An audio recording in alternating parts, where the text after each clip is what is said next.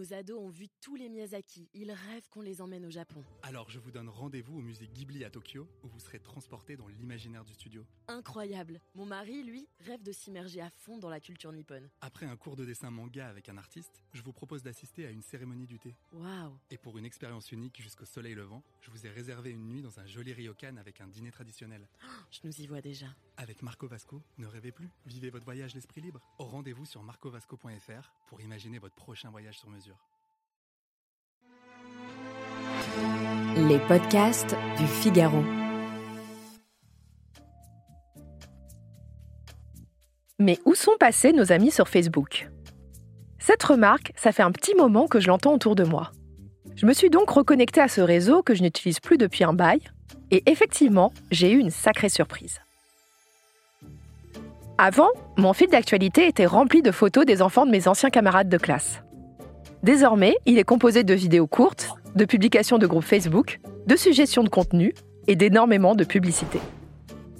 C'est la même chose sur Instagram. Il n'y a plus que des influenceurs et des stars qui y publient encore des photos. Sur TikTok, les gens préfèrent largement regarder et partager des vidéos plutôt que d'en publier eux-mêmes. Idem sur Twitter, où j'ai vu bien des personnes qui publiaient beaucoup devenir totalement muettes. C'est tout le paradoxe du moment. Les applications sociales n'ont jamais été aussi populaires et pourtant, leurs utilisateurs s'y expriment de moins en moins. Pourquoi a-t-on arrêté de publier sur les réseaux sociaux? Allez, venez, je vous explique tout en 5 minutes. Bon, j'exagère un peu en disant que les gens ont arrêté de publier sur les réseaux. Ils le font toujours, mais d'une manière très différente d'avant. Les publications se sont déportées vers des sphères plus privées et plus protégées. La story, c'est-à-dire cette photo, cette vidéo ou ce texte qui s'autodétruit au bout de 24 heures, est devenu le canal préféré des utilisateurs d'Instagram. On peut même choisir de montrer certaines stories à un groupe restreint de personnes de confiance. L'autre lieu de choix, ce sont les messageries. Je pense que vous avez aussi sur WhatsApp ou sur Telegram plein de groupes de discussion avec votre famille et avec vos différents cercles d'amis. C'est plutôt là-bas qu'on va les partager les photos du petit dernier. Mais pourquoi de tels changements? Il y a selon moi deux raisons principales. La première, c'est la désillusion. Ma génération a partagé sans retenue ses états d'âme, ses coups de gueule et ses photos de soirée. Ce qu'on a pris en retour, c'est des images gênantes qui ressurgissent du passé et surtout des critiques qui peuvent aller jusqu'au cyberharcèlement. Aujourd'hui, s'exprimer sur un réseau public, c'est l'assurance de voir de parfaits inconnus vous dire que vous vous occupez mal de vos enfants, que vos goûts littéraires laissent à désirer ou juste que vous êtes moche, alors que vous n'avez rien demandé. Et je ne vous parle même pas de ce qui arrive quand vous vous exprimez sur des sujets clivants. Bref, pour se protéger, mieux vaut se taire, passer ses comptes en privé et n'échanger qu'avec des personnes de confiance sur des canaux sécurisés.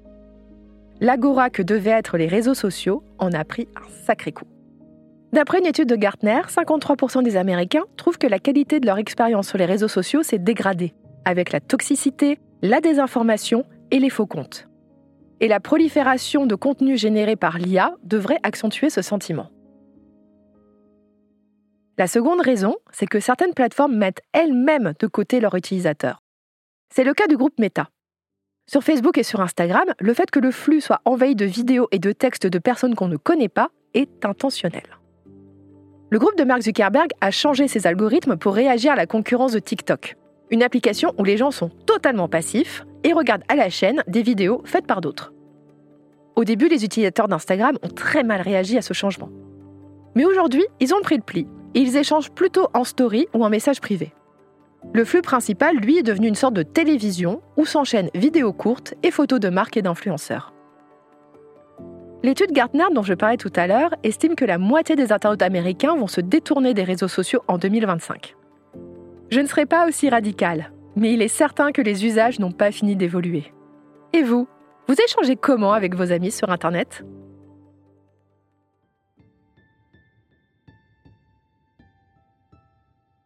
Merci d'avoir écouté Question Tech.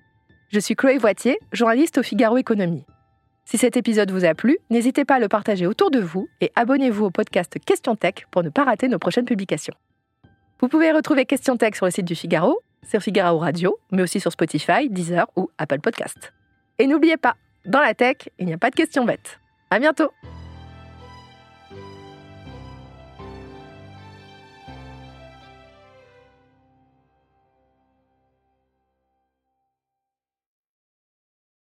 Nos ados ont vu tous les Miyazaki. Ils rêvent qu'on les emmène au Japon. Alors je vous donne rendez-vous au musée Ghibli à Tokyo, où vous serez transporté dans l'imaginaire du studio. Incroyable. Mon mari, lui, rêve de s'immerger à fond dans la culture nippone. Après un cours de dessin manga avec un artiste, je vous propose d'assister à une cérémonie du thé. Waouh. Et pour une expérience unique jusqu'au soleil levant, je vous ai réservé une nuit dans un joli ryokan avec un dîner traditionnel.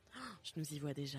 Avec Marco Vasco, ne rêvez plus, vivez votre voyage l'esprit libre. Au rendez-vous sur marcovasco.fr pour imaginer votre prochain voyage sur mesure.